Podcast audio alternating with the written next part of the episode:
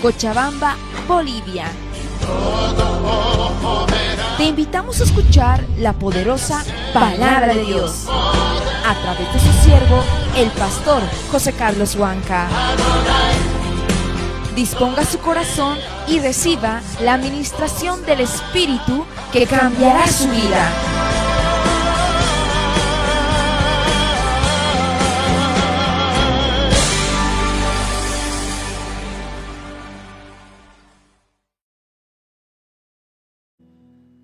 Estar en nuestro corazón. Te pedimos una vez más en esta noche, Señor, límpianos con tu palabra. Lávanos con el lavamiento de tu palabra, Señor. Enséñanos una vez más tus caminos.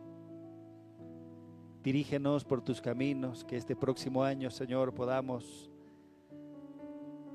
podamos asumir un compromiso podamos asumir esfuerzo, valentía, disciplina, fidelidad. Enséñanos una vez más, Señor, a, poder ir, a poder correr, a poder entender, Señor, tus sendas. Enséñanos, dirige nuestros pasos, dirige nuestros caminos una vez más. No permita, Señor, de que nadie esté demasiado tiempo en la confusión,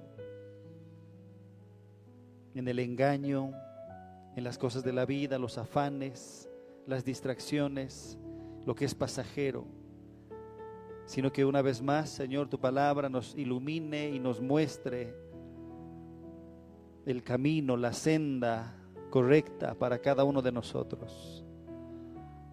Te pedimos, Señor, de que puedas hacer tu voluntad en nosotros, tu pueblo.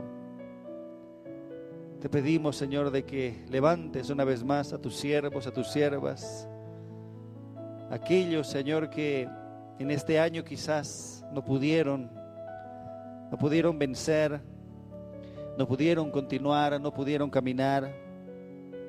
Que tu palabra sea una vez más empujándonos hacia adelante. Que tu palabra nos levante, Señor, de ese estado tibio, de ese, de ese estado pobre, de ese estado, Señor, donde no hay reacción. Que tu palabra una vez más avive en nuestros corazones y nos empuje, nos lleve, nos haga correr, Señor, esta carrera que tú has puesto para cada uno de nosotros.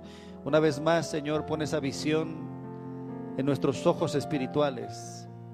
Pon esa visión, enfócanos una vez más, Señor, en tu tarea, en tu ministerio. Haznos entender, Señor, de que el llamado no es de un hombre, es tuyo. Y tú nos has llamado, tú nos has escogido. Tú has dispuesto, Señor, un plan para cada uno de nosotros, los que estamos aquí. Enséñanos una vez más que tus palabras puedan calar nuestro corazón profundamente puedan entrar hasta, hasta lo profundo de nuestro ser, de nuestra alma, en el nombre de Jesús. En el nombre de Jesús, ayúdanos, ayúdanos, ayúdanos Señor. Gracias. Gracias Señor, gracias Señor, en el nombre de Jesús. Gracias Señor. Amén, amén y amén. Tome asiento, querido hermano, querida hermana.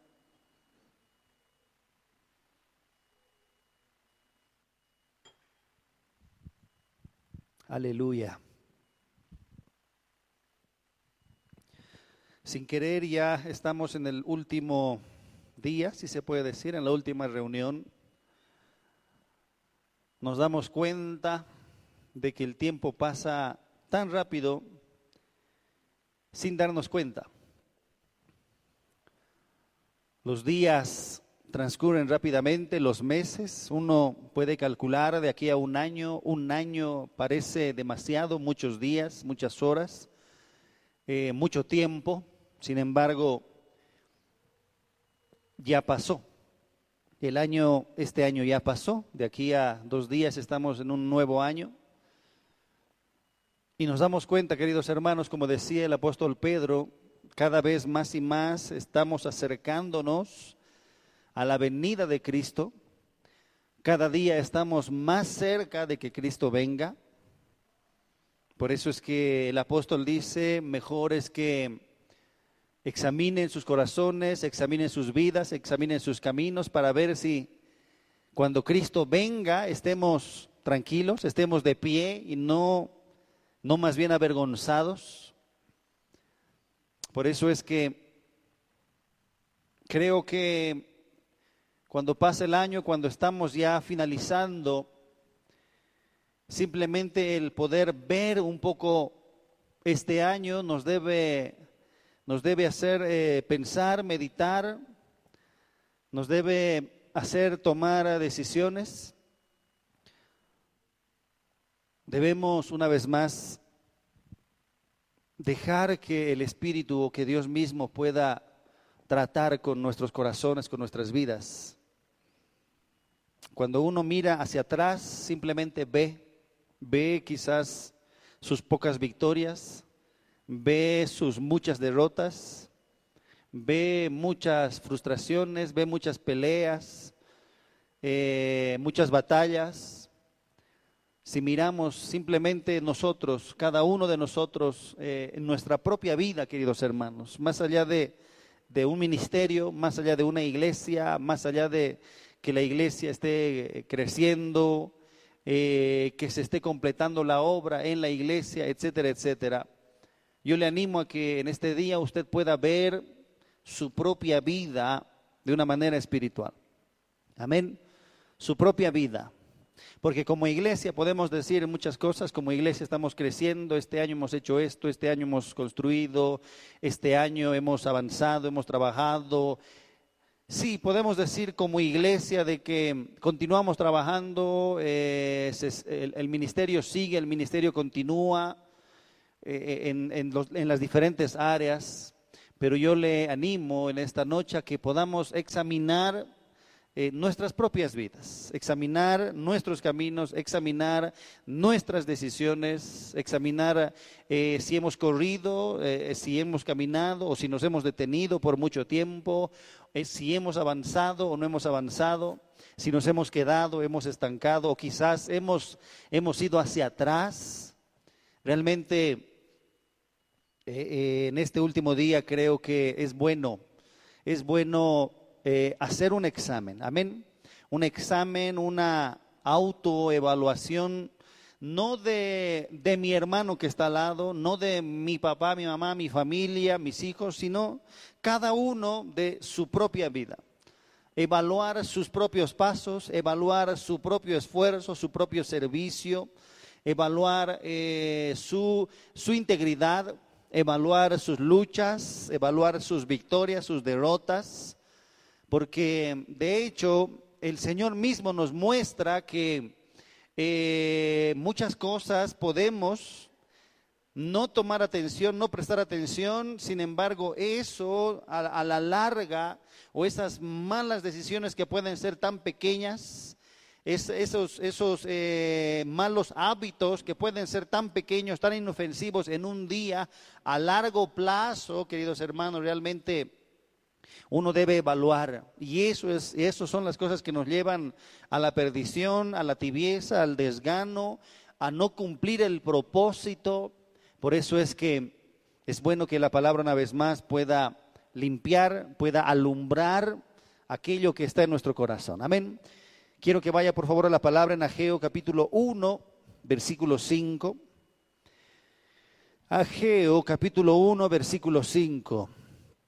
Que Dios pueda limpiar, que Dios pueda alumbrar, que Dios pueda mostrar. No nos gusta cuando el Señor alumbra. ¿Por qué? Porque hay mucha tiniebla todavía, hay mucha cosa oculta, hay muchas cosas que están ahí que pensábamos que quizás habían salido, pero continúan. Eso es lo más terrible cuando pensamos que eh, no somos de una manera, pero cuando Dios alumbra, es ahí cuando vemos la verdad. Dios nos revela el estado de nuestro corazón, puede ser muy crítico, puede estar eh, muy apagado o muy eh, oculto. Sin embargo, dejemos que Dios pueda alumbrar una vez más a nuestro corazón. Dice la palabra, pues así ha dicho Jehová de los ejércitos, meditad bien sobre vuestros caminos. Meditad bien sobre vuestros caminos. Para que entendamos el contexto, versículo 2 dice, así ha hablado Jehová de los ejércitos diciendo, este pueblo dice, no ha llegado aún el tiempo, el tiempo de que la casa de Jehová sea reedificada. Entonces vino palabra de Jehová por medio del profeta Ageo diciendo, es para vosotros tiempo, para vosotros, de habitar en vuestras casas artesonadas y esta casa esté desierta. Pues así ha dicho Jehová de los ejércitos, meditad bien sobre vuestros caminos, sembráis mucho y recogéis poco, coméis y no os saciáis, bebéis y no quedáis satisfechos, os vestís y no os calentáis, y el que trabaja a jornal recibe su jornal en saco roto. Así ha dicho Jehová de los ejércitos, meditad sobre vuestros caminos. Subid al monte y traed madera y retificad la casa y pondré en ella mi voluntad y seré glorificado, ha dicho Jehová.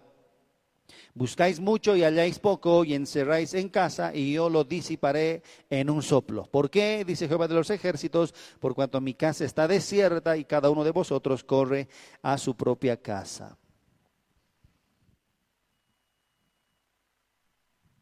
En un tiempo, eh, esta palabra vino por medio del profeta Ageo,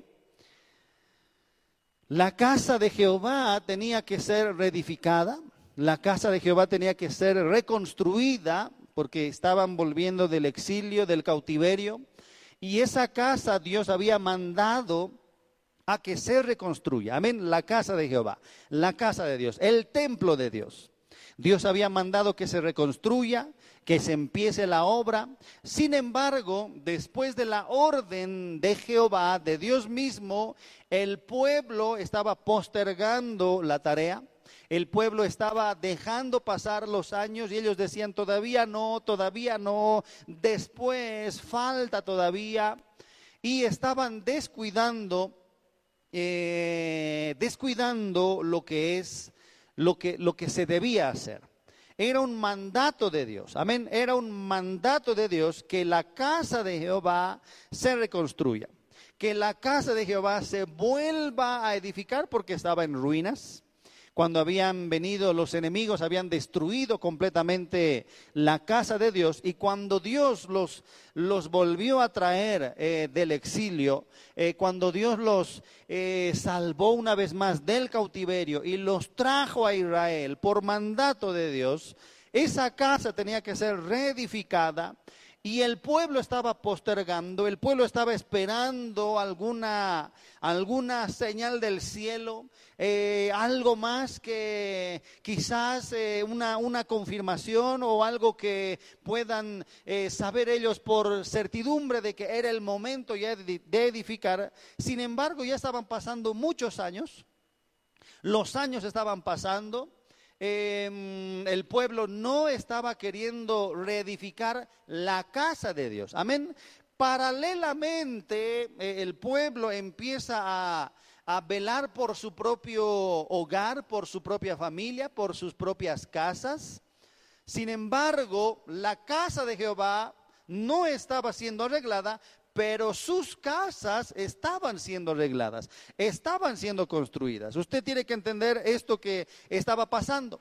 La iglesia, amén, la iglesia o el templo de Jehová estaba en ruinas, estaba destruido, nadie se ocupaba, nadie quería ir, no se ponían de acuerdo para restaurar la casa de Dios. Sin embargo, ellos eh, sí se ponían de acuerdo para er, edificar sus propias casas, para levantar sus propias casas, para lo que ellos querían. Su propósito, em, todos tienen derecho y eso es lo que debemos entender. Todos tienen su derecho de edificar su casa, de construir su casa. No es, no es que sea malo, no es que eh, es del mundo, eso, de construir casas es del mundo, eso de tener este, terrenos propios es del mundo. No, tenemos cada uno tiene su derecho a poder construir su casita, a poder eh, tener una casita, preocuparse de su familia, preocuparse de sus hijos. Sin embargo, la enseñanza de hoy, querido hermano, nos va a hacer entender la prioridad. Amén. Repita conmigo, prioridad. Hay una prioridad que no es que el pastor ahí este, le, guste molestar, no es que eh, las personas de la iglesia, claro, les conviene eh, para, porque es la iglesia, eh, porque, no sé, no porque les gusta estar en la iglesia, no, es, e, era un mandato de Dios, era un mandato de Dios. Todo se tenía que reconstruir en Israel. Todo estaba volviendo a vivir, volviendo a la vida, eh, las familias, una vez más, después del cautiverio, estaban volviendo a sus sembradillos, estaban planificando lo que tenían que hacer para que les vaya bien como familia. Los esposos empezaban a hablar y empezaban a comunicarse y ponerse de acuerdo. ¿Para qué? Para que en este terrenito que Dios nos ha devuelto, gracias a Dios, ahora vamos a construir en este terrenito. ¿Qué vamos a hacer? Construiremos una casita, tenemos cinco hijos, tenemos diez hijos en esa temporada tenían muchos hijos. Entonces eh, construiremos, hagamos nuestra casita. Dios nos ha devuelto una vez más a nuestro pueblo. Dios eh, nos ha dado un terreno. Eh, es la tierra de Dios. Dios, gracias a Dios hemos vuelto. Y, y, si Dios nos ha traído a este lugar es porque Dios quiere que una vez más repoblemos las ciudades de nuestro Dios. Repoblemos Israel. Entonces, estaba ocurriendo algo muy eh, extraño. La gente eh, se estaba preocupando más de las cosas propias y no de las cosas del ministerio. La gente estaba construyendo sus propios hogares, sus propias casas, pero no así el templo de Dios. ¿Cuánto dicen amén? Entonces, llega un momento en que surge la pregunta, ¿y, la casa de Jehová? ¿Qué tal está la casa de Jehová? No, la casa de Jehová está desierta. La casa de Jehová está en ruinas. Haga de cuenta que es un lugar donde los muros están caídos, está destruido, hay, mucha suciedad, hay muchas piedras eh, desparramadas. Eh, todo, todo, todo el templo de Jehová estaba en ruinas. Es decir, parece que hubiera venido un ataque y todo estaba desplomado y nadie hacía nada. Era el templo de Jehová, sin embargo la gente corría, dice, a sus propias casas. Entonces, Dios, ¿qué es lo que Dios dice al respecto? Yo quiero que usted preste atención a esto. ¿Qué es lo que Dios piensa? ¿Por qué? Porque hay derechos. Dios nos, nos, ha devuelto nuestra tierra. Dios nos ha traído una vez más a nuestra tierra. Dios nos ha dado esta tierra para que vivamos. Es, es la tierra donde fluye leche y miel. Es la tierra donde Dios nos ha bendecido. Y está bien, hay que poblar, hay que sembrar, este, los ganados se tienen que volver a multiplicar, hay que eh, ver la manera de que como familia una vez más volvamos a empezar.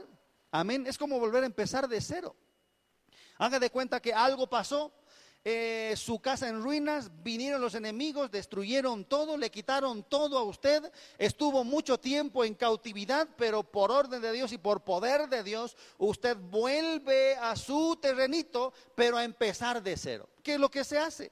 Bueno, hay que ver qué es lo que vamos a hacer, que eh, hay que volver a empezar, este, todo ha sido destruido, pero nos vamos a esforzar. Eh, querida esposa mía, nos vamos a esforzar, hijos míos, nos vamos a esforzar, vamos a volver a reconstruir nuestra casita, nuestro hogar, porque esta tierra nos ha dado Dios. Sin embargo, la casa de Dios estaba siendo olvidada. Muchos años ya estaba pasando desde eh, que el pueblo de Israel estaba volviendo de la cautividad. Muchos años ya estaban pasando y la casa de Dios estaba olvidada y sus propias casas dice que ya estaban muy, muy bien eh, arregladas. Estaban artesonadas. Eso significa con muchos adornos, muy bien edificadas. Y además, además de estar simplemente edificadas con lo normal, se estaban esmerando, se estaban esforzando en construir una linda casa. ¿Me está entendiendo? Amén. Estaban esforzándose en muchos detalles de sus propias casas. Construir una casa no es simplemente este paredes, este obra gruesa y total, ya, ya, hay paredes. No, cuando alguien construye una casa no es obra gruesa simplemente. Amén. ¿Dónde va a ir los enchufes? ¿Dónde eh, va a ir el cielo falso? Este, las paredes, eh, vamos a pintar los baños, eh, cerámicas, el patio, etcétera, etcétera.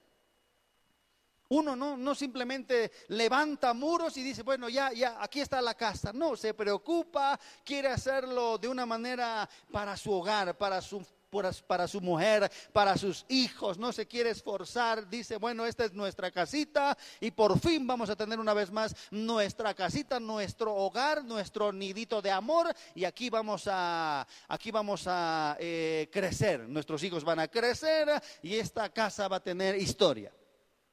Entonces, llega un momento en que sus casas ya estaban demasiado bellas. Sus casas estaban demasiado lindas, no era, no era simplemente volver a edificar y total, ya, ya, ya estamos, eh, ya, están los muros, ya pararemos ahí. No, se estaban esmerando. Amén. ¿Alguna vez usted se ha esmerado en su casita? Está bien, ya hemos hecho obra gruesa, pero no lo, no lo dejaremos ahí. Haremos una obra fina, una obra muy fina. ¿Qué material vamos a poner eh, eh, en el cielo falso? ¿Qué, ¿Qué, tipo de cerámica? ¿Vamos a poner cerámica o vamos a poner piso flotante? ¿Qué te gustaría? Esto es más caro, es un poquito caro, sí, pero ¿qué te parece si hacemos un esfuerzo? ¿Alguna vez no dijo eso usted? ¿Qué te parece si hacemos un, un esfuerzo? Este, este piso puede ser eh, un piso este, normal, ¿no? Una mezcla puede ser. Sí, pero ¿qué te parece si ponemos cerámica? ¿O qué te parece si ponemos un piso flotante? Algo más lindo, algo más bello. ¿Por qué? ¿Por qué? Pero ah, e, es gasto. Sí, pero vamos a vivir nosotros. Eso es para nosotros. ¿Cuántos dicen amén? Esto es para nosotros. ¿Se da cuenta? Usted puede, eh, uno por su propia casa piensa que sí, quizás va a costar un poquito más, pero vale la pena. ¿Cuántos dicen amén? ¿Sí o no? Vale la pena. Un bañito, no, no, es, no es un baño donde está el inodoro y, un hueco de ahí donde le han puesto algo de ducha, simplemente no. Usted, siendo su casita, va a tratar de adornarlo, va a tratar de poner una buena cerámica, buenos colores, amén, grifería, quizás eh, algo más moderno, no, no lo convencional, no lo antiguo. ¿Por qué? Porque es su propia casa. Uno se esmera en, su propia casa. Y muchas veces es caro, pero con un buen acuerdo nos ponemos de acuerdo y decimos, bueno, un poquito caro, pero nos vamos a esforzar. ¿Cuántos dicen amén? Es lindo. Es lindo esforzarse, es lindo decir, bueno, este, esto que estamos poniendo nos va a costar un poquito, nos va a apretar un poquito, pero vale la pena. Es, es un mes, es dos meses que vamos a estar un poquito apretados, pero ya nuestro, nuestro cuartito, ya este, nuestras puertitas ya van a ser diferentes, etcétera, etcétera. Entonces, mire lo que pasa. El pueblo de Israel estaba em, buscando em, construir sus casas, arreglar sus casas, pero de una manera eh, eh, mucho más, eh, ¿cómo le digo? Más esmerada. Amén. Ellos, ellos realmente estaban preocupándose muy bien de sus hogares, de sus familias. Sin embargo, la casa de Dios estaba desierta. Y Dios ahí muestra un disgusto. Dios ahí dice, ¿qué es lo que está pasando? ¿Qué es lo que está pasando? ¿Por qué sus casas están bien esmeradamente adornadas y mi casa ni siquiera está en obra gruesa? Amén. ¿Por qué sus casas están de, una, de un material un poquito más caro y vale la pena, pero para mi iglesia todo es caro? ¿Alguna vez usted ha pensado esto? ¿Por qué están poniendo esto tan caro? Pero para, la, pero para mi casa, bueno, haremos un esfuerzo. En la iglesia, este, eh, cerámica, tan caro, pero en, mi casa, eh, sí es caro, pero, pero ¿por qué no hacemos el esfuerzo? ¿Se da cuenta? Así estaba pasando con el pueblo. El pueblo estaba siendo muy religioso en ese entonces. ¿Es tiempo? No, todavía no es tiempo. Todavía no es tiempo de construir. Un pueblo que calcula mucho. Cuando se trata de la iglesia, queridos hermanos, el pueblo religioso calcula mucho. Ah, muy caro. ¿Cuánto pues siempre? Eh, eh, ¿Qué se está queriendo edificar? ¿Cuántos miles de dólares? ¿Por qué tan caro? Todo nos parece caro para la iglesia. Cuando dicen amén? Todo es caro. Es una comparación. Es una comparación. Dios está comparando. ¿Me está entendiendo? Dios está comparando. A ver, comparemos cómo está el templo y cómo está su casa. Cómo está bien preparada, cómo está bien cuidada. ¿Cómo, le está usted, cómo inclusive eh, se está esforzando más para arreglar una casita? Está muy bien, quizás el primer paso de pedir préstamo para un lotecito, ya lo ha ido pagando, ya lo ha ido este, poquito a poco, ya ha ido eh, llegando con las cuotas y cuotas, ya, ya, ya tiene su lotecito y ya tiene su, su obra gruesa. Pero después a uno, uno dice, vamos a arreglar nuestra casita, este, le vamos a poner un techito, le vamos a poner mejores puertitas, vamos a construir un pisito más, eh, unos cuartitos más. Llega un momento, querido hermano, en que Dios empieza a mirar las casas. Amén. Quiero mirar las casas, está diciendo Dios. A ver, miraremos las casas. ¿Cómo están las casas? Usted entienda. El templo de Israel era, era un símbolo del estado espiritual de su pueblo. ¿Cuántos dicen amén? Una vez más, el templo de Israel era un símbolo del estado espiritual de su pueblo. Porque era por el templo que Dios iba a hablar a su pueblo. Era por medio del templo de que Dios iba a sanar, Dios iba a perdonar y Dios iba a, restaurar a su pueblo. Y mire, era un templo físico. Y ese templo físico que Dios había ordenado que, que se restaurase una vez más estaba completamente en ruinas. Y, Dios, y llega un momento en que Dios dice, a ver, quiero, quiero observar las casas. Mi casa está desierta, pero qué extraño. No es porque no es porque no quieren esforzarse, porque se esfuerzan en sus casas. No es porque les falta el tiempo, porque tienen mucho tiempo para ordenar sus casas. No es porque falta eh, o, o es muy caro. Muchas cosas caras están poniendo en sus casas. ¿Cuánto dicen amén? ¿Cómo es esto? Está diciendo Dios. ¿Cómo es esto? Un cielo falso para mi iglesia es muy caro. Pero en sus propias casas, mejores cosas tienen que un cielo falso simple. Amén. ¿Cómo es esto? Las puertas. A ver, voy a ir a mirar la puerta de, mi casa. Todo en ruinas, todo quemado. Y, Dios se pasea por las otras casas y las, y las puertas bien esculpidas, bien talladas, bien gruesas, con una madera muy cara. Y Dios está diciendo, ¿cómo es que mi casa está en ruinas y, sus casas están esmeradamente bien trabajadas? Se están esmerando mucho. ¿Cómo es que no puedo, en la iglesia no puedo esto, no puedo lo otro, pero bien detallistas son en sus propios asuntos? ¿Cuánto dicen amén? Vamos a construir una puerta para la iglesia. Es que no puedo, no sé. Y Dios va a visitar a la, casa de ese, de ese hombre que dice, no puedo y no sé. Y había tenido dones. Había sabido hacer cosas lindas, cosas buenas en madera. Y Dios dice, ¿cómo es esto? ¿Me está entendiendo?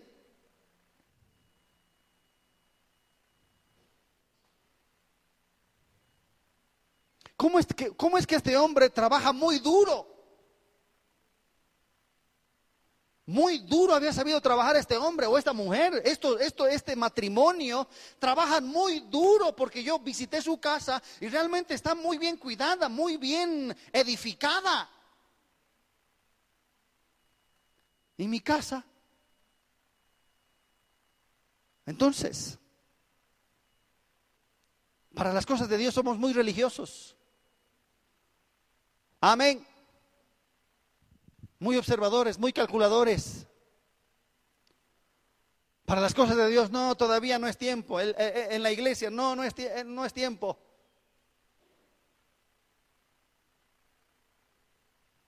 En la iglesia de Dios, en el templo de Dios, hagamos de cuenta que Estamos, estamos volviendo al Antiguo Testamento, es físico. ¿Cómo es, ¿Cómo es posible de que usted, sabiendo hacer cosas muy lindas en diferentes áreas, ya sea carpintería, ya sea plomería, este, lo que sea, no pueda venir a la casa de Dios a ofrecer un servicio a Dios? Hagamos de cuenta que estamos en el Antiguo Testamento. Y Dios está diciendo esto. ¿Cómo es posible de que usted sepa eh, muy bien eh, edificar, eh, qué sé yo, paredes, electricidad? En su casa está muy bien hecho todo. Pero no haya venido a mi casa a servirme, a hacer algo para mi casa.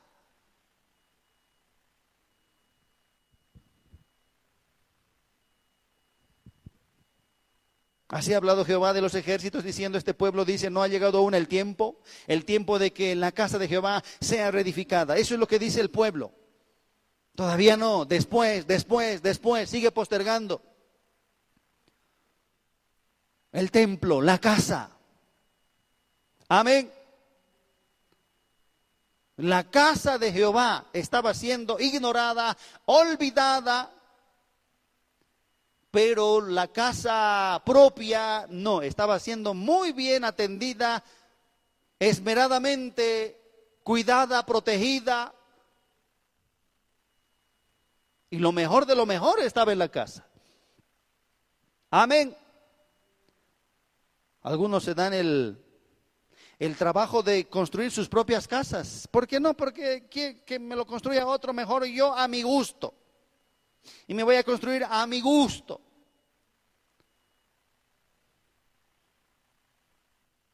Pero ¿qué es lo que pasa?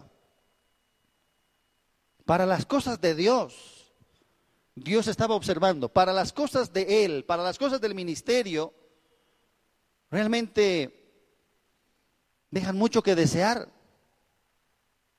Pero para sus propias, para sus propios asuntos, aplausos. Muy bien hecho. ¿Cuántos dicen amén? Entonces, dice versículo 3, entonces vino palabra de Jehová por medio del profeta Geo diciendo, es para vosotros tiempo, para vosotros de habitar en vuestras casas artesonadas y esta casa esté desierta. ¿Qué significa casas artesonadas? Esto significa los judíos estaban demasiado tiempo, estaban velando demasiado, se estaban preocupando demasiado, repita conmigo, demasiado. No es normal, es demasiado. Amén. Artesonadas, de hecho, eso, eso es lo que significa. Están demasiado lindas, están demasiado bellas. Hay, hay, hay mucho detalle que le están poniendo y cuánta paciencia se necesita para hacer esas molduras en, cada pared, en cada, en cada falso. ¿Cómo están construidas eh, eh, esas paredes, esas puertas, esas ventanas? Demasiado esmero, sacrificio, detalle. Esos son casas artesonadas. Demasiada buena voluntad, demasiado sacrificio. En su casa, bueno, no hay, no hay horario pues en su casa, no hay que construir nuestra casita. Y no importa si nos levantamos a las seis y nos vamos a dormir a las nueve de la noche, diez de la noche, total es nuestra casita. Y la esposa dice, sí, amén. Entonces hagámoslo, hagámoslo. Y Dios está viendo eso. ¿Cómo es que en, lo tuyo no hay horario? En lo tuyo eh, hay mucho esfuerzo, en lo tuyo hay mucho sacrificio y en lo mío no. ¿Me está entendiendo? Amén. Dios hace una comparación. Por tu casa es mucho, por mi casa es poco. Y de hecho su casa estaba en ruinas. No es que estaba avanzando poco a poco la tarea, estaba en ruinas. Repita conmigo, ruinas. Estaba en ruinas. Entonces Dios está diciendo, ¿por qué tu casa no sé de dónde ha sacado el tiempo, pero lo has levantado tan rápidamente, tres pisos, nadie lo haría, pero tú lo has logrado. Nadie, nadie puede levantar una, una edificación. Y además me sorprende cómo, eh, eh, de dónde ha sacado las ideas, de dónde ha, de dónde ha sacado eh, alguien que te asesore, porque tu casa está muy linda. Entonces Dios está comparando. Amén. Dios está comparando y Dios está diciendo, ¿por qué a lo tuyo le das todo y a lo mío nada? ¿Cuánto dicen amén? Eso es la, esa es la pregunta de Dios. ¿Por qué a lo tuyo con todas las fuerzas y a lo mío nada? Amén. ¿Cuánto dicen amén? Pregúntese usted. Dios, está diciendo esto, ¿por qué lo tuyo es, es bueno? Veo que le pones mucho, mucho esfuerzo en tus asuntos. Veo que, veo que sacas fuerzas de donde no hay. ¿Para qué? Para tus asuntos. Pero es eh, malo entonces, entonces es malo edificar una casa pastor. No, pero Dios observa y dice, me sorprende que en, tu casa le pongas todo el esmero, pero en mi casa no. Amén. Entonces, ¿por qué vuestras casas están artesonadas y mi casa está desierta? ¿Sabe qué significa esta pregunta? Dios está diciendo que en la casa de Dios, ¿cómo es posible que la casa de Dios esté siendo olvidada? Estamos hablando en primer lugar, estamos hablando en términos naturales. ¿Cómo es que mi casa, mi templo, mi edificación esté en ruinas y tu casa esté bien artesonada, bien iluminada? esté bien amplia. Mucho esmero le has puesto y mucha dedicación, mucho esfuerzo, mucho sacrificio. Me extraña cómo hasta te has endeudado. Amén. ¿Quién, quién hoy no, no, no se presta el banco para su casa? Todos. ¿Cuántos dicen amén? Se da cuenta, pero, pero mire, mire cuán interesante es esta comparación, que no lo estoy haciendo yo, Dios lo está haciendo. casas, ¿no? Qué interesante es que para tus cosas corres riesgos. Y para la casa de Dios no quieres correr ni un poquito de riesgo. ¿Cuántos dicen amén? A ver, pregúntale al que está a tu lado, ¿corres riesgos para Dios? ¿Corres riesgos para su causa? Porque para nuestra causa, hermanos, corremos riesgos. Es que me voy a prestar, pero ahora vamos a poder pagar a la, mujer. No sé, ¿qué dices tú? Eh, no sé, pero, pero algo va a pasar. De, cualquier lugar vamos a sacar. Si no, pues, si no, si, si, nos falta, yo también voy a hacer algo, pero algo vamos a hacer, ¿no? Eso es eh, eh, en el matrimonio, en el hogar sí hay un equipo y se conforma un equipo. Y bueno, la, la cosa es que cada uno tiene su casa. ¿Quién sabe cómo, pero tiene su casa? Amén. En la iglesia cada uno tiene su casa, tiene su lote. A veces uno dice, wow, ¿cómo, cómo le han hecho? Le hicieron pues. Es difícil, es cara, las casas son caras, los lotes son caros.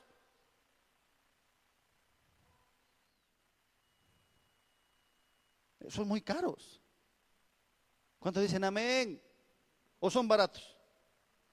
O, un día pues, un día dice, ¿qué, qué, qué, es, qué, qué dice mujer? ¿Nos compramos un lotecito? Ya, ya le meteremos. ¿Así es tan fácil? No, es caro. Amén. O deciden, ¿qué, qué te parece si, si compramos una casita? Ya, compraremos. Así es, ya le meteremos. Total. Poco es, así es. No es así, es muy caro. Pero cada uno, cada uno se esforzó en tener algo. Amén. ¿Sí o no? La casita le costó esfuerzo o no le costó esfuerzo. O vino del cielo. O vino herencia. Algunos, algunos tienen su herencia. Ah, gracias a Dios. Pero algunos no, ¿no? Algunos tienen que hacerse por sí mismos. Se han, se han casado sobre nada. Amén. Se han casado sobre nada. ¿Qué, tienes? No tengo nada. Tú tampoco. Ya. Vamos hacia adelante. Con amor vamos a construir. Con amor vamos a... Todo se puede con amor, ¿no? Y, y de nada, es increíble, muchos como de nada, pero se han esforzado mucho y ahora hoy, hoy tiene su casita. Y la casa no es, no, es, no es barata, hermanos. No es barata. Es muy cara. El terreno es muy caro. ¿Cuánto dicen amén? Y sobre lo que cada año va subiendo los precios, ¿no? De los lotes y de las casas. Sube, sube, sube, sube y parece inalcanzable. Entonces, por un lado, Dios dice, wow, pudiste hacerlo y lo lograste. Aplausos. Pero algo, algo raro estoy viendo. ¿Por qué mi casa realmente está muy descuidada? Amén. ¿Por qué reclama Dios? Porque la casa de Dios no se puede descuidar. Amén. ¿Por qué reclama Dios? Porque no se puede descuidar la casa de Dios. Lo que Dios está diciendo es cómo es que lo tuyo esté bien y lo mío está mal. No es que Él simplemente esté contando una historia de que en, un día este, mi pueblo ha preferido construir su casa y la mía estaba ahí en pausa. Bueno, ¿qué, ¿qué le vamos a hacer? No, Dios está diciendo, ¿por qué pasa esto? ¿Por qué tu casa está bien y mi casa está mal?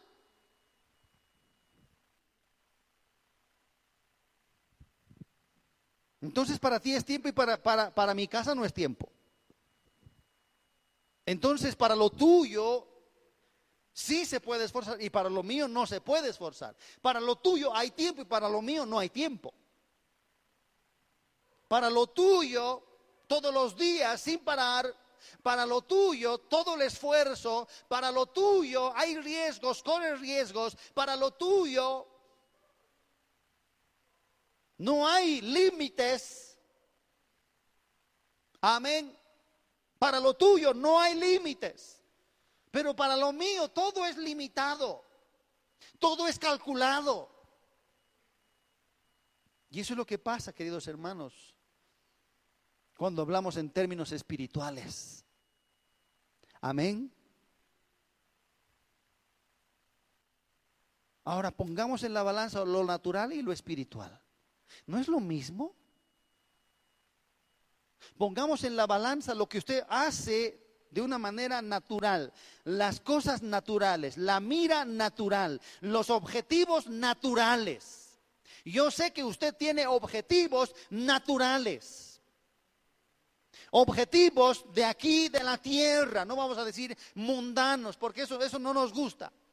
pero sí son objetivos de aquí de la tierra. ¿Qué vamos a hacer, esposita mía, esposito mío? ¿Qué objetivo nos ponemos para este año? ¿Qué vamos a hacer? Tenemos esta platita, eh, eh, construimos, edificamos, mejoramos, compramos otro lotecito, compramos otra cosita, ¿qué hacemos? Objetivos. Usted tiene un objetivo, tiene objetivos. Cada año usted se pone objetivos físicos, naturales. Trabaja por algo natural. Se esmera por algo físico. Y es aquí la comparación. Dios está diciendo, aquí está comparando, comparemos ahora lo natural y lo espiritual. ¿Cómo están tus objetivos espirituales? ¿Cómo están tus cosas espirituales?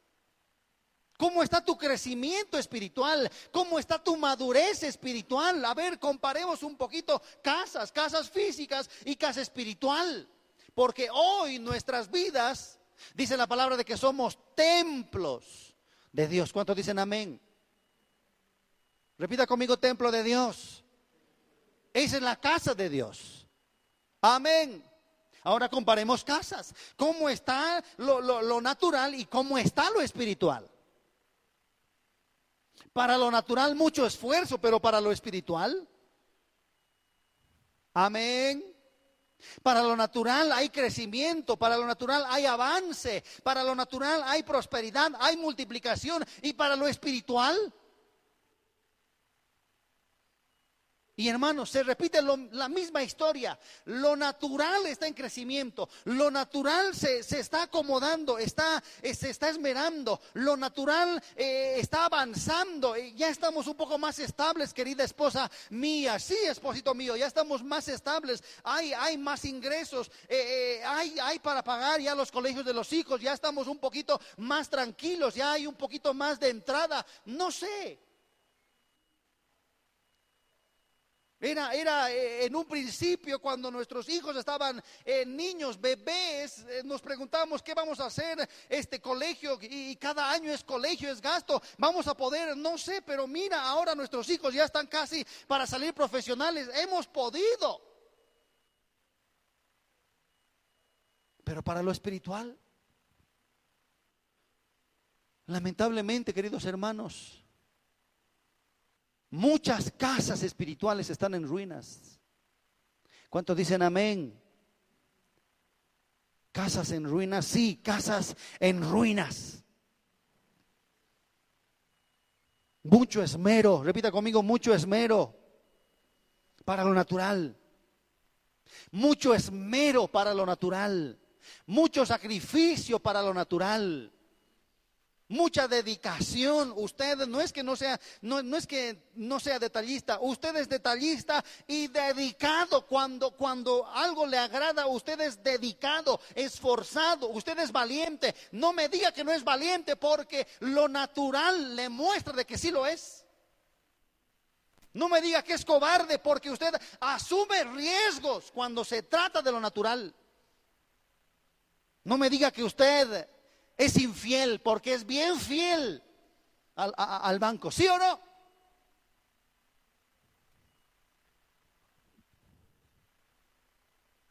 Pero qué pena es cuando todo, todo lo bueno somos en lo natural. Y en lo espiritual todo lo contrario. ¿Cuántos dicen amén? Por eso es que dice Dios, puesto que tu casa está, o, la casa de Dios está en ruinas, medita en tus caminos. ¿Cuánto dicen amén? Puesto que viendo la casa de tu corazón y viendo la casa física o lo natural o tus proyectos físicos, viendo de que uno está, está bien no, no, vamos a decir que está excelente, que eres un hombre de éxito, no vamos a decir de que eres eh, millonario, no, estás bien, no estás, no estás eh, en pobreza, no estás en la calle. Amén. Estás bien. O estás viviendo, o estás viviendo en la plaza. Sí, es difícil, es difícil, pero estás bien. ¿Cuántos están bien?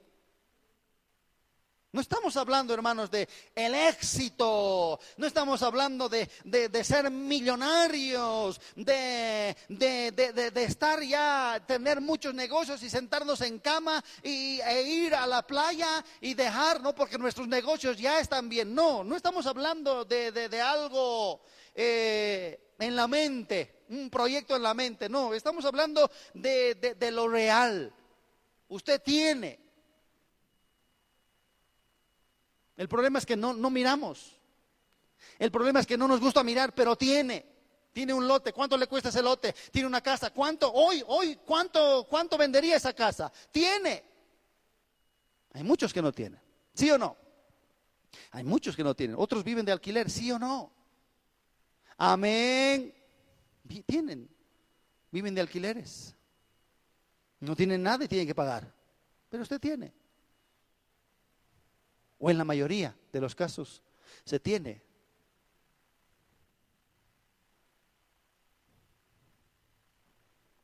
Pero la diferencia es, o la comparación es, lo tuyo está bien, lo que es de Dios está en ruinas. El trabajo para lo tuyo, aprobaste. El trabajo para Dios, reprobaste con cero. Fidelidad a tus hijos, a tu familia, a tu trabajo, a tus obligaciones. Bien, aprobaste. Veo que has pagado, este, ya eh, estás en la 20, no sé cuánto cuota del banco. Bien, has pagado, muy bien. Check. Aprobado. Lo estás haciendo bien. Felicidades. Estás cumpliendo. Pero para la iglesia desde hace tanto tiempo que no, no hay nada. Amén. Entonces, hermanos, evaluemos este año. Evalúe este año. Este año lo natural y lo espiritual. Haga una autoevaluación. Yo sé que a veces uno dice, Ay, pero Ay, esta palabra incomoda, incomoda, pero es verdad, evalúese usted.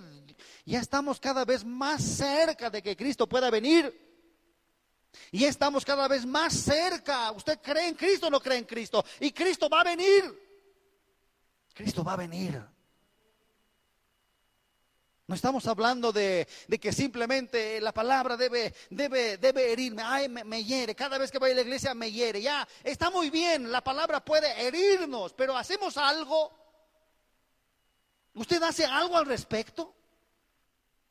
No se da cuenta de que Dios mismo está diciendo a su pueblo, ¿cómo comparemos? Comparemos lo natural y lo espiritual. En lo natural usted se ha dado modos para salir adelante. Ha sido difícil, pero se ha dado modos. Usted es madre soltera. Bien. Muchos aplausos. Que la gente le salude a usted con respeto porque se necesita valor para ser una madre soltera y sacar a sus hijos adelante sola. Muy bien, en lo natural. Pero en lo espiritual. Usted como padre ha sido muy responsable y cada día desde que se ha casado, cada día ha salido a trabajar fielmente, esforzadamente, con mucha dedicación en lo natural. Aprobó, aprobó, cada año aprobó. Pero en lo espiritual, cuando dicen amén, en lo espiritual le está probando. En lo, en lo espiritual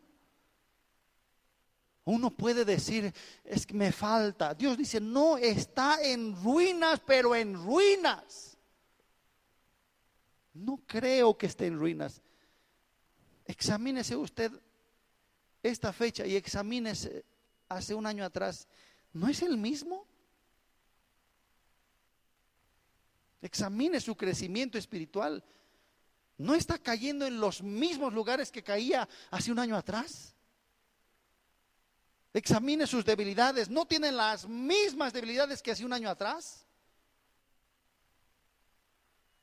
Examine a, las personas a las que, a las que de alguna manera está, eh, está llevando al camino de la salvación.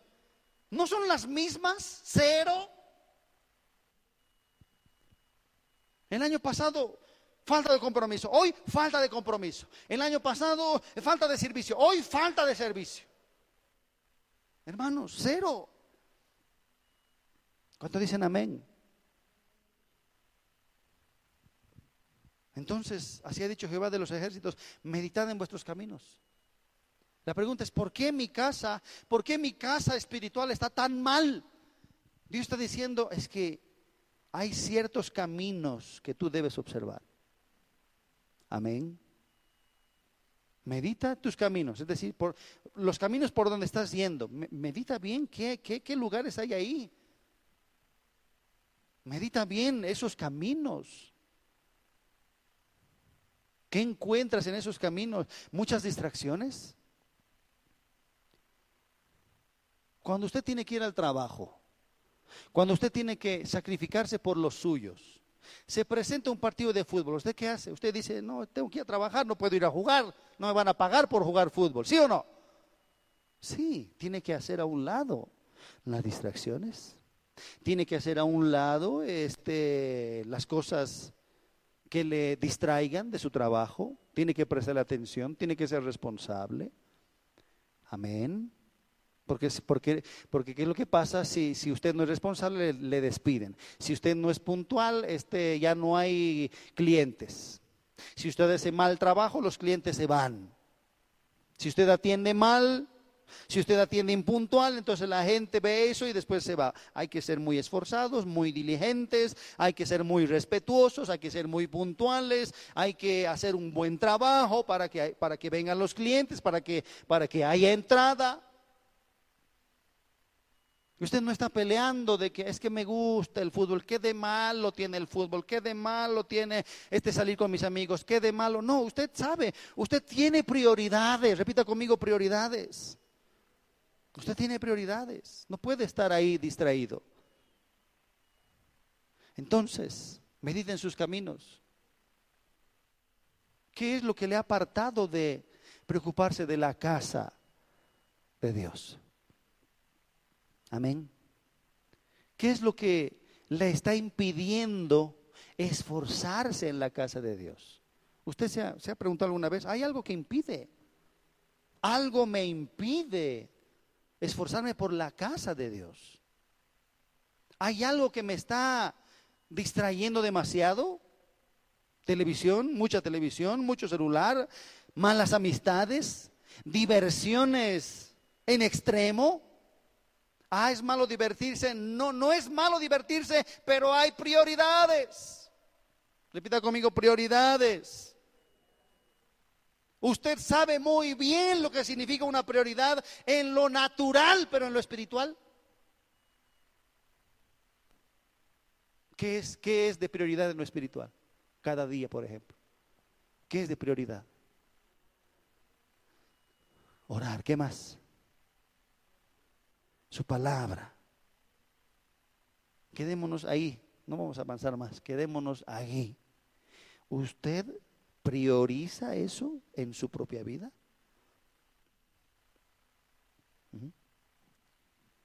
¿Usted prioriza?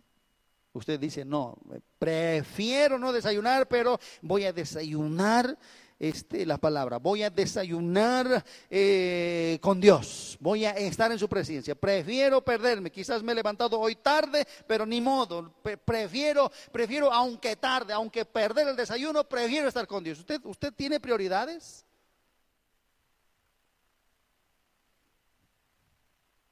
Por eso es que dicen meditar en vuestros caminos, porque algo pasa, algo pasa en nuestras decisiones que al final del año nos damos cuenta de que no hemos avanzado nada.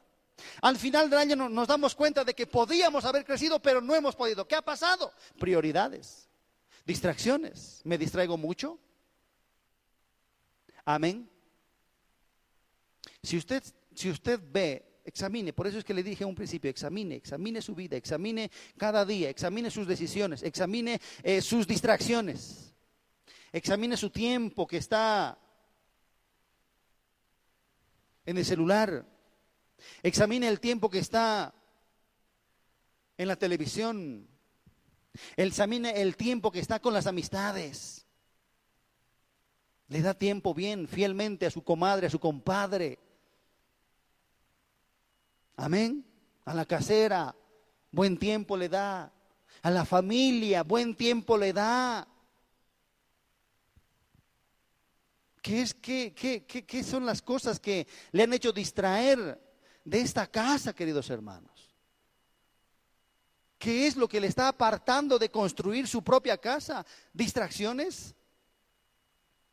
Usted puede decir quizás, usted puede decir, pero ¿qué, qué de malo tiene? Hoy al final de cuentas, al final del año se da cuenta de que sí, hace mucho esas distracciones, ¿sí o no? Uno puede decir, puede justificarse, puede decir, ¿qué de malo tiene? No, tiene nada de malo ver, no tiene nada de malo salir, no tiene nada de malo jugar fútbol, es deporte más bien para la buena salud. Ya está muy bien, está muy bien.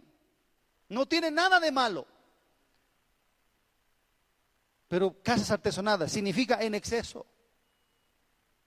Mucha distracción. Amén. Mucho, mucho. Le has dado mucho. Está bien distraerse, pero no mucho. Está bien ir a jugar algo, pero no mucho, no te excedas. Eh, eh, eh, esa, esa casa está bien que esté edificada, está bien, está bonita, pero, pero estás demasiado tiempo en esa casa. Parece ya una mansión esa casa. Amén. ¿Compromisos? Es que tengo mucho compromiso. Ah, muchos compromisos. Compromiso con el mundo. ¿Estás comprometido demasiado con el mundo? Dios dice en su palabra, ninguno que milita se enreda en los negocios de la vida. Ninguno que milita se enreda. ¿Te has enredado demasiado en los negocios del mundo? Compromiso, no puedo porque tengo compromiso, no puedo porque eh, tengo trabajo, no puedo. Ese no puedo, hermanos, es, es, es haberse enredado ya demasiado. Una, dos veces al año a veces tenemos congresos para que usted venga tres días a la semana, dos veces al año. En total, quizás seis días al año tenemos un congreso, venimos aquí, pero es increíble. Hay mucha gente que no puede venir. ¿Por qué? Porque están demasiado, mucho compromiso muy artesonado, está demasiado adornado, mucho sacrificio para lo natural, pero nada para lo espiritual. ¿Me está entendiendo? A tus compromisos no fallas, pero a estar conmigo fallas tanto. Familia, compromisos con la familia, compromisos con los estudios, compromiso con el trabajo, con los afanes. Cada vez lo hemos dicho, no es que esté mal, pero esa casa ya está demasiado artesonada. Demasiado adorno. Demasiado esfuerzo. ¿Cómo es que te esfuerzas bien en lo natural, pero nada en lo espiritual?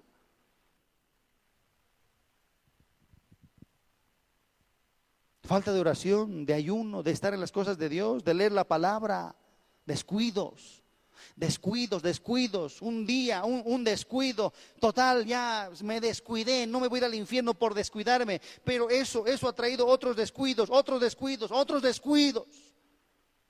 El tocar algo que es impuro, el tocar algo que está prohibido, uno dice en su mente total, por, por tocar estito, no me voy al infierno, pero es un descuido.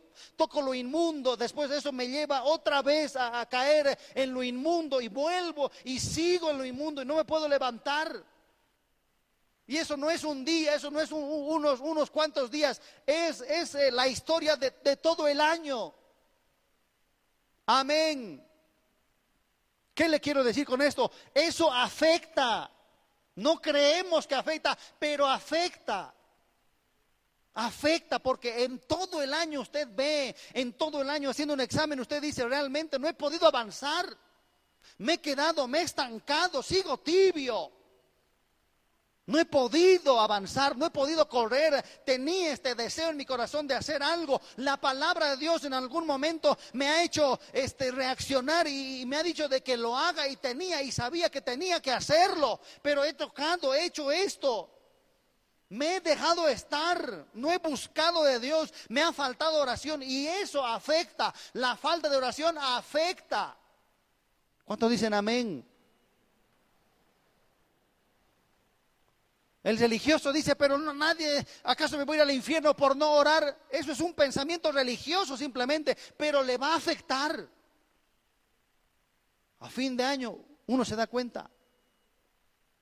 Pensé que no me iba a afectar, pero me afectó. ¿Cuántos dicen amén? Pensé que iba a poder, pero no pude. Repita conmigo, no pude. ¿Sí o no? Es así. Creemos que vamos a ser fuertes, pero no. Somos débiles. Creíamos que nos íbamos a levantar. Y cada vez nos repetíamos, bueno, esta vez he caído, pero esta vez me voy a levantar. Otra vez he caído, pero esta vez. Y así todo el año. Entonces examine sus caminos.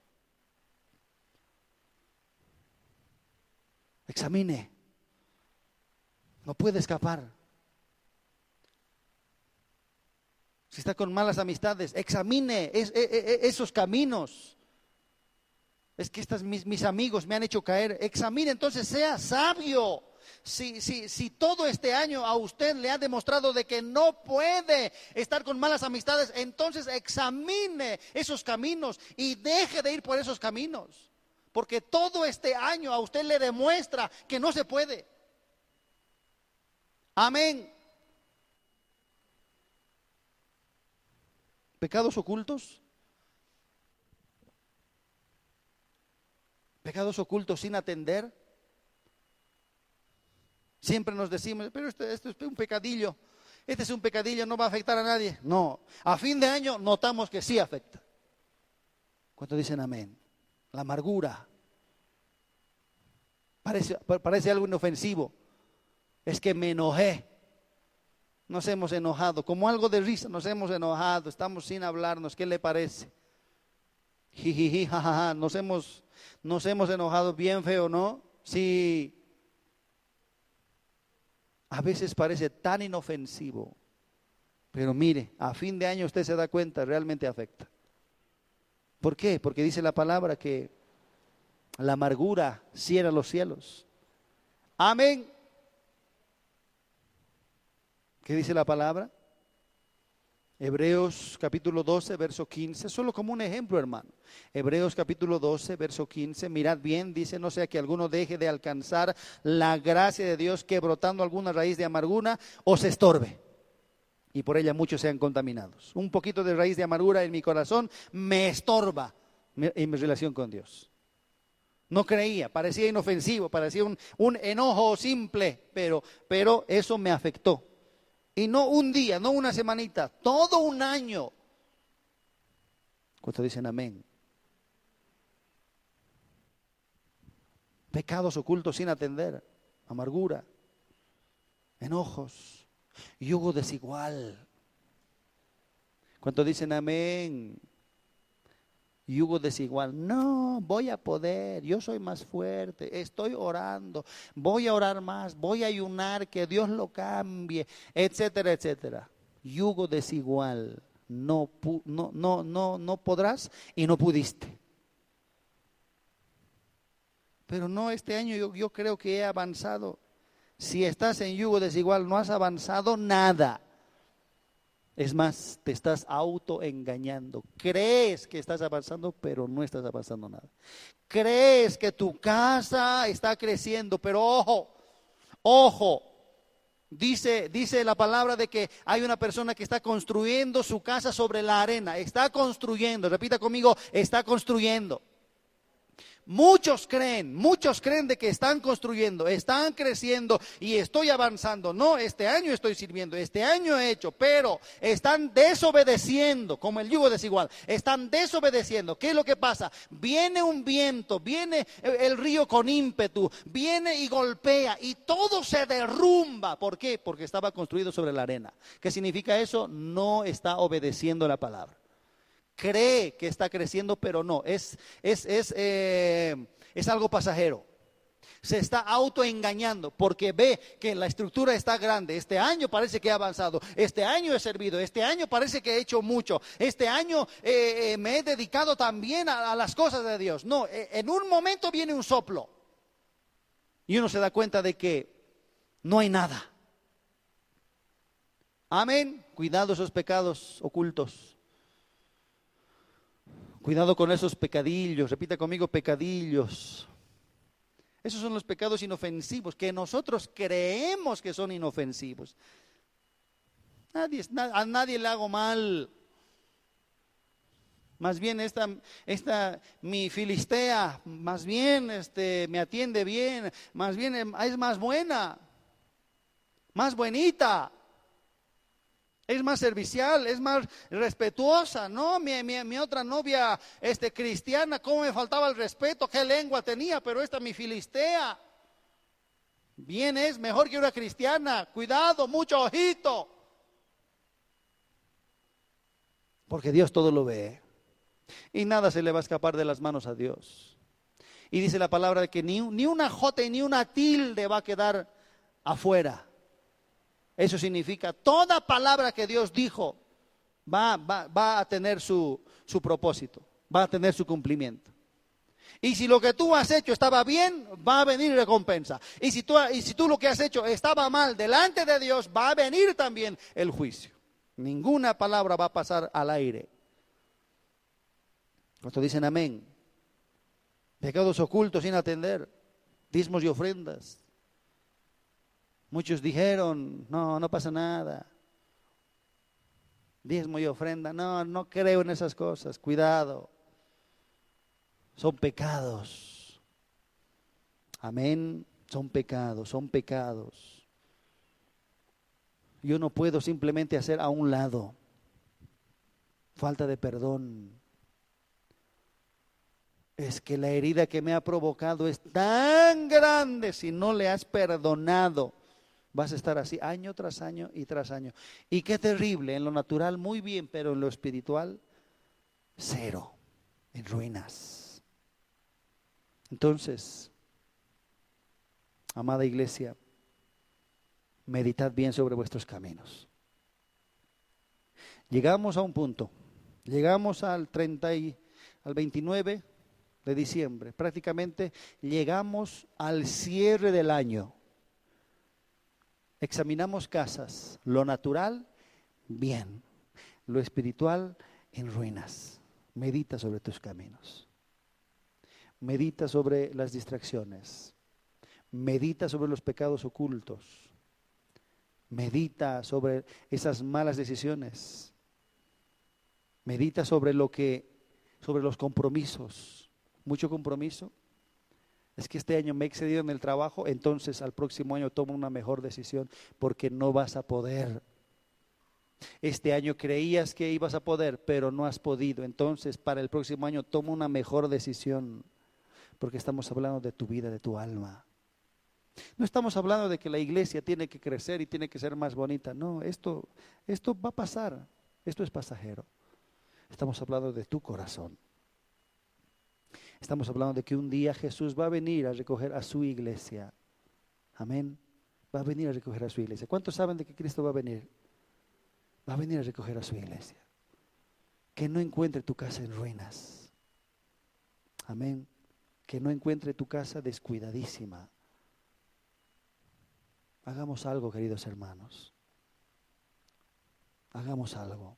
Tome decisiones, medite, piense. Eso significa piense en las decisiones que ha tomado, piense en lo que le ha dado más eh, fuerza, piense eh, eh, en, lo que le ha absorbido demasiado, piense en lo que le ha consumido demasiado. Creía que iba a poder, pero no pudo. Medite. Póngase de pie, por favor.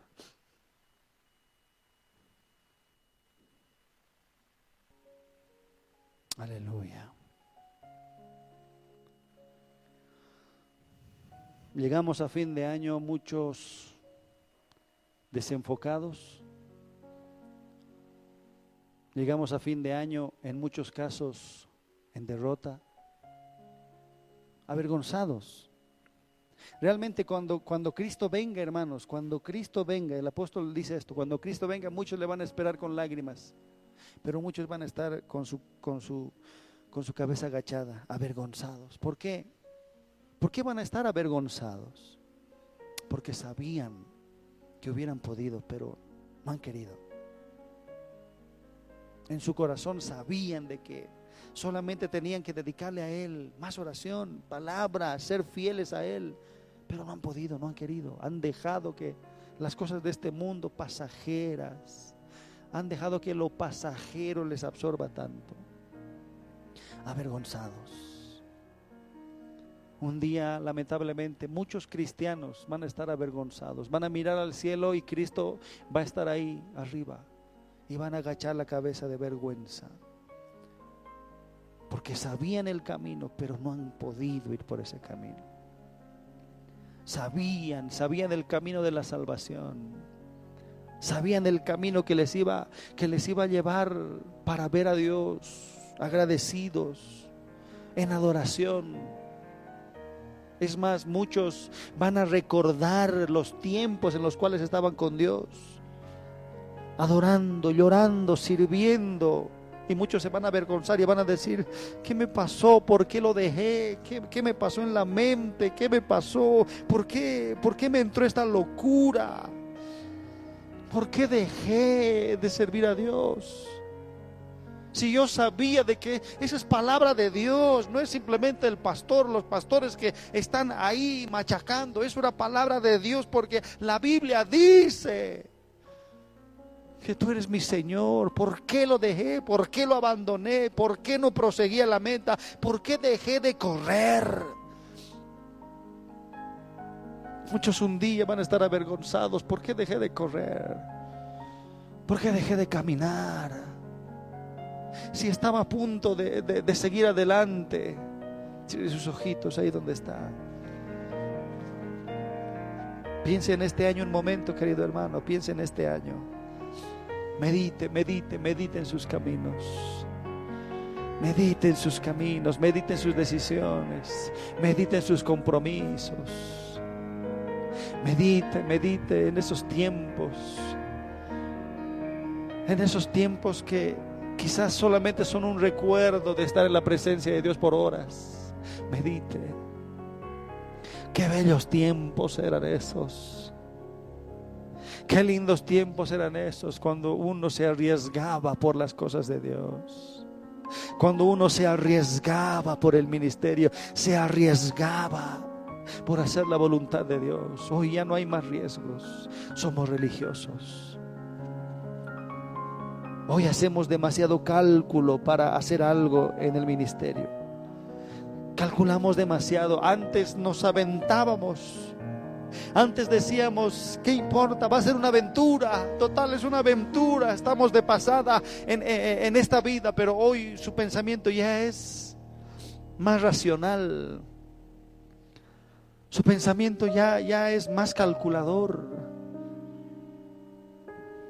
Medita en sus caminos, meditad, meditad en sus caminos, meditad en vuestros caminos, querido hermano, querido padre de familia, medite en sus decisiones, querida madre de familia, medite en sus decisiones, medite en sus caminos, medite, medite en lo que le ha dado demasiado tiempo en este año.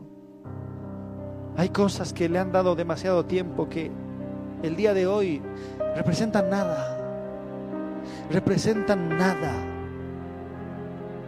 Nada, nada representa. Es como tiempo perdido, es como tiempo que usted le ha sacado de, su vida y no representa nada. Medite en lo, que, en lo que está perdiendo el tiempo. Medite en lo que está perdiendo las fuerzas. Hay cosas que son derechos, muchos dirán, pero hay cosas que ya no valen la pena. Ya no vale la pena, ya no vale la pena. Ya pasó un año, ya pasó un año más. Y usted sigue en el mismo lugar. Ya pasó un año más y quizás en su caso usted pueda decir, yo estaba más adelante, pero me he dado cuenta que he retrocedido.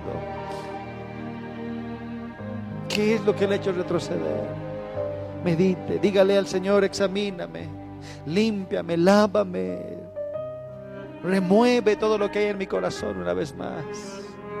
Querido hermano, estamos hablando de la salvación de su vida. Cristo un día le, mostrará de que estas palabras eran verdaderas, eran reales. No era la ocurrencia de, ese hombre. No era, no era la iluminación propia de ese joven, de ese hombre, no. Cuando Dios compara casas, compara. Cuando Dios dice examinemos, examinemos lo natural y lo espiritual, Dios lo examina. Bendito Dios, bendito Dios, haz tu obra en nuestro corazón una vez más. Límpiame, dile al Señor. Levanta tus manitos ahí donde estás. Que esta vez ya no te, no te dejes llevar por los hermanos, las hermanas que están a tu lado. Simplemente haz cuentas ahí con Dios.